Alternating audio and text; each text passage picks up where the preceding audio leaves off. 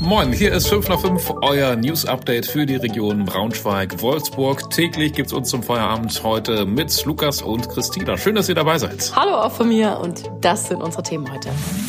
So gut wachsen Wassermelonen in der Region. Wolfsburger Junge stirbt auf Klassenfahrt. So zäh ist der Prozess. Und ein Gifhorner gewinnt im Lotto. Auf so viel Geld kann er sich freuen. Ich habe vor ein paar Wochen so die ersten Videos gesehen, wie so ein paar Braunschweiger Influencer eine Wassermelonenplantage besuchen. Ich glaube, das war im Kreis Gifhorn. Vorher wusste ich ehrlich gesagt nicht, dass sowas so ganz ernsthaft bei uns äh, in Deutschland überhaupt möglich ist. Ja, das stimmt. In Gifhorn wachsen die Dinger, glaube ich, unter so einem Folientunnel, habe ich auch gesehen. Ähm, aber jetzt war ein Kollege von uns auf einer anderen Wassermelonenplantage, quasi am Fuße des Brockens, äh, mehr oder weniger, also im Kreis Wolfenbüttel bei Schladen, ist ja quasi schon Harzvorland. Und da wachsen die sogar einfach so auf dem Feld unter freiem Krass. Himmel. Klimawandel macht's möglich, ne? Ja, genau, das hat die Bäuerin äh, vor Ort auch gesagt. Die Wassermelonen wachsen da im äh, Vorharz ganz wunderbar, sagt sie, weil die Sommer halt jetzt einfach länger werden. Also ist es insgesamt länger warm. Angebaut werden da dann jetzt aber nicht so diese Monster-Wassermelonen, die man, äh, keine Ahnung, so aus, aus Ständen äh, von türkischen Supermärkten kennt, sondern eher so diese kleineren, handlicheren mit etwas weniger Kern. Ich glaube, die sind auch sowieso etwas beliebter. Also ich kauf, kauf eigentlich auch immer nur so die kleinen, weil die halt leichter zu tragen sind, nicht, sind, nicht ganz so sperrig. Das ist ja aber vielleicht auch nur der Anfang. Also wer weiß, wie viele Melonenplantagen in so ein paar Jahren bei uns hier in der Region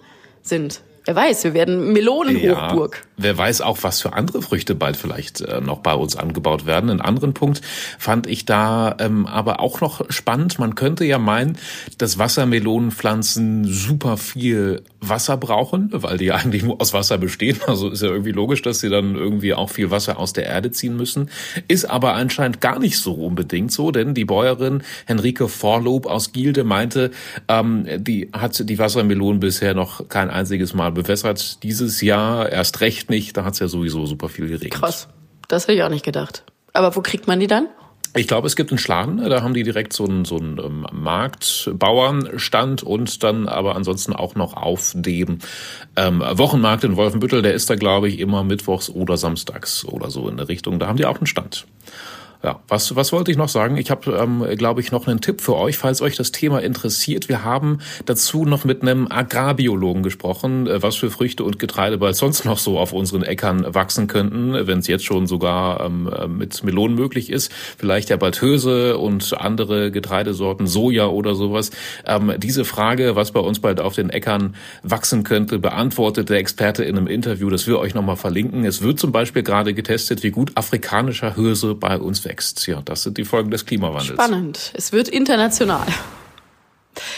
Ähm, das ist eine Überschrift, die ich heute Morgen ehrlich gesagt eher ungern gelesen habe. Die Frage war nämlich, wird dieser Herbst Corona-mäßig für uns alle nochmal anstrengend? Ja, das hatte ich jetzt ehrlich gesagt so gar nicht auf dem Zettel, weil irgendwie ist es ist das Thema doch echt gelaufen. Ne? Also ich weiß nicht, wenn man erkältet ist, testet man sich dann noch Corona? Ich war schon lange nicht mehr. Ich meine, das ist doch ein sensibles Thema gerade bei dir. Ich habe es tatsächlich auch ehrlich gesagt einfach noch gar nicht in Erwägung gezogen. Vielleicht sollte ich es mal machen. Ehrlich nicht? Noch gar nicht überlegt? Geil, ja, das zeigt doch einfach, dass wir das Thema schon komplett hinter uns gelassen haben. Das ist doch eigentlich schön. Was da, dafür sprechen sollte, dass ich das vielleicht jetzt auch noch tue. Ähm, es gibt zumindest wieder eine Zunahme der Corona-Infektionen, allerdings auf einem sehr, sehr geringen Niveau. Das kann aber auch daran liegen, dass es diese neue Variante, also IG5 gibt. Die ist laut Experten hoch ansteckend, aber am Ende eher ungefährlich. Ja, gute Nachricht insofern. Also wir wollten deshalb trotzdem mal wissen, was denn passieren könnte, wenn jetzt langsam wieder die dunklere Jahreszeit kommt. Insgesamt ähm, heißt es, dass man jetzt nicht von einer schwierigen Lage im Herbst ausgeht. Äh, trotzdem ist aber zumindest damit äh, zu rechnen, dass das Gesundheitssystem schon ein bisschen belastet wird. Wahrscheinlich aber eher so wie bei einer größeren Erkältungswelle oder so. Ähm, es heißt aber außerdem noch Risikogruppen sollten sich deshalb gerne im Herbst lieber nochmal eine Auffrischimpfung holen. Damit sind insbesondere dann eben Leute in Pflegeheimen und so gemeint. Ja, es war, äh, nee, es, es wird langsam Zeit, eine Art Zwischenbilanz zu ziehen. Man hat im Sommer ja manchmal den Druck, ihn auch richtig auszunutzen. FOMO, Fear of Missing Out und so. Wie sieht's da bei dir aus, Auf jeden Christina? Fall. Ich hatte so eine lange Liste vor dem Sommer, was ich alles machen wollte und hier schön sitzen und ein Getränk trinken, da am See liegen und so weiter und so fort. Äh, ja. Sieht schlecht aus mit meiner Liste, ehrlich gesagt. Ach, ehrlich? Bei mir steht eigentlich sowieso immer nur Freibad auf der Liste. Also ich nehme mir jedes Mal vor, Mensch, du gehst jeden, jeden Abend, jeden Tag ins Freibad irgendwie so. Also ich bin, bin da irgendwie total Fan von. Jetzt haben wir aber schon Ende August und äh, ja, heute steht auf braunschweigerzeitung.de, dass die Freibad-Saison bald schon wieder gelaufen ist. Du hast ist. noch ein paar Karten und so übrig, oft ne? habe ich es nicht geschafft. Ja, genau. Ich habe schon versucht, die loszuwerden, weil nicht absehbar war, dass die Zehnerkarte ähm, fürs Freibad, die ich dieses Jahr im Mai, glaube ich, gekauft habe, jetzt noch langsam leer wird. Naja, du hast noch ungefähr gute zehn Tage, dann macht erstmal das Freibad Waggum zu. Äh, das Rafteuchbad folgt dann am 3. September und das Freibad im Bürgerpark. Da ist es auch noch offen. Also die sagen, vielleicht bleibt es noch ein bisschen länger offen, wenn denn das Wetter passt. Ja, und so ähnlich sieht es wahrscheinlich auch in den anderen Freibädern der Region aus, Wolfsburg, Gifhorn, Wolfenbüttel und so weiter. Ähm, und dann beginnt halt wieder die Hallenbad-Saison. Wann zum Beispiel in Braunschweig das Sportbad Heidberg wieder aufmacht, das liest ihr im Link in den Show Notes. Eine Klassenfahrt soll ja eigentlich mit eins der absoluten Highlights der Schulzeit sein. Und für eine Wolfsburger Klasse ist genau diese Zeit 2019 aber dann in einer absoluten Tragödie geendet.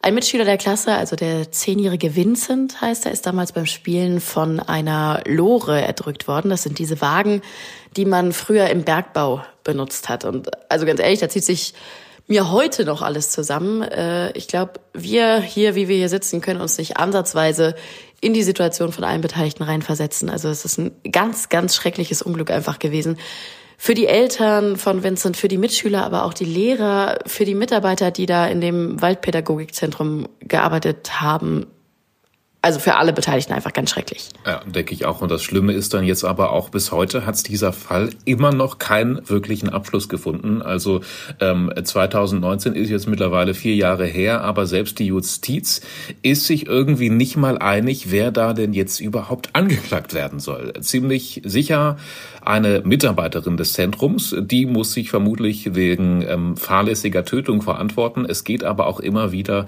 um den Leiter dieses Waldpädagogikzentrums, denn diese Lore ist ja nämlich als Spielgerät umgebaut worden, aber anscheinend nie irgendwie geprüft und abgenommen worden, ähm, wie das sonst auf Spielplätzen und so weiter eigentlich nötig würde, ähm, äh, nötig wäre. Also ich glaube, da gibt es ja sogar TÜV-Vorgaben oder sowas in der Richtung. Und jetzt ist eben die Frage, hätte der Chef das quasi anordnen müssen oder hat er seine Mitarbeiter angewiesen, dass jeder, der sich da aufhält, vorher eine Einweisung kriegt? Das ist noch unklar. Und genau das ist eben auch der Punkt, wo sich die Gerichte irgendwie nicht einig sind. Äh, das Landgericht Pferden, das hat jetzt die Verhandlungen gegen den Leiter wieder abgesagt. Die Generalstaatsanwaltschaft Celle zum Beispiel, also da sind auch super viele Gerichte in Niedersachsen beteiligt. Die sagt zum Beispiel aber, nee, so geht das nicht und will, dass eben doch verhandelt wird. Genauso wie auch die Staatsanwaltschaft äh, in Pferden. Das ist alles super kompliziert. Wir verlinken euch den Text von unserem Kollegen Hendrik Rasehorn nochmal. Der hat das ziemlich gut aufgeschrieben. Der ist äh, da ja auch gut im Bilde. Der hat ja auch vor einiger Zeit mit den Eltern von Vincent auch schon mal ein Interview geführt. Ja, man, man, kann, man kann es sich wirklich nicht vorstellen. Da streiten sich die Gerichte und es geht immer hin und her und es gibt einfach keine Entscheidung und dann kann man auch nicht so wirklich damit abschließen, gerade auch als Eltern und andere Angehörige. Das ist wirklich eine schlimme Sache. So, und das war heute sonst noch wichtig. Gestern Abend hat es in Salzgitterbad einen Großeinsatz von Feuerwehr und Polizei gegeben. Es hatte sich nämlich ein Bewohner einer Einrichtung für betreutes Wohnen gemeldet und gesagt, dass es nach Gas riecht. Und es hat sich bei Messungen dann auch schnell bestätigt.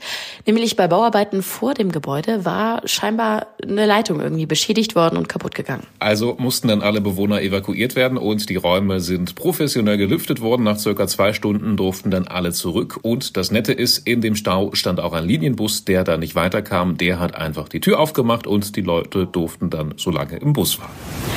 Ab Donnerstagabend sollten die Züge auf der Strecke Braunschweig-Wolfsburg eigentlich wieder rollen. Äh, ich würde sagen, das wird eine ziemlich knappe Nummer. Die Bauarbeiten sind ja eigentlich eh schon drei Monate im Rückstand, weil es hat Lieferengpässe gegeben, äh, auch wegen des Ukraine-Kriegs.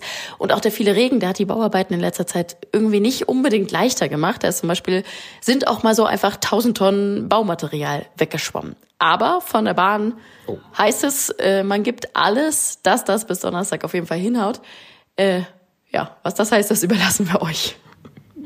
Also Ja, wenn selbst wenn dieser Teilabschnitt jetzt fertig wird, so richtig fertig ist die neue Bahnstrecke dann ja sowieso immer noch nicht. Im Dezember wird dann noch mal richtig lange gesperrt.